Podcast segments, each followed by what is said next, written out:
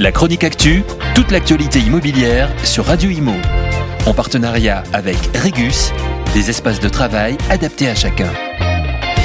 Depuis samedi, le 1er avril, la réalisation d'un audit énergétique réglementaire est obligatoire pour certains logements.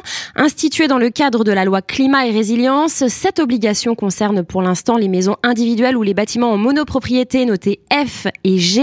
Cette obligation s'étendra progressivement. Elle concernera les ventes des logements classés E à partir du 1er janvier 2025 et les ventes des logements classés D à partir du 1er janvier 2034, toujours pour les bâtiments en monopropriété ou pour les maisons individuelles.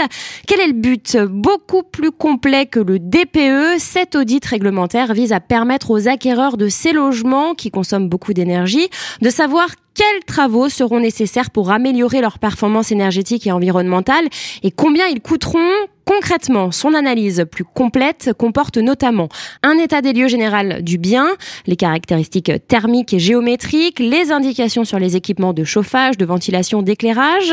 Cette analyse comporte aussi une estimation de la performance du bâtiment, des propositions de travaux de rénovation permettant d'améliorer le niveau de performance énergétique, l'estimation des économies d'énergie, des ordres de grandeur des coûts des travaux proposés et enfin la mention des principales aides publiques mobilisables pour rappel, l'audit énergétique doit être réalisé par un professionnel qualifié disposant d'une assurance qui couvre les conséquences d'un engagement de sa responsabilité.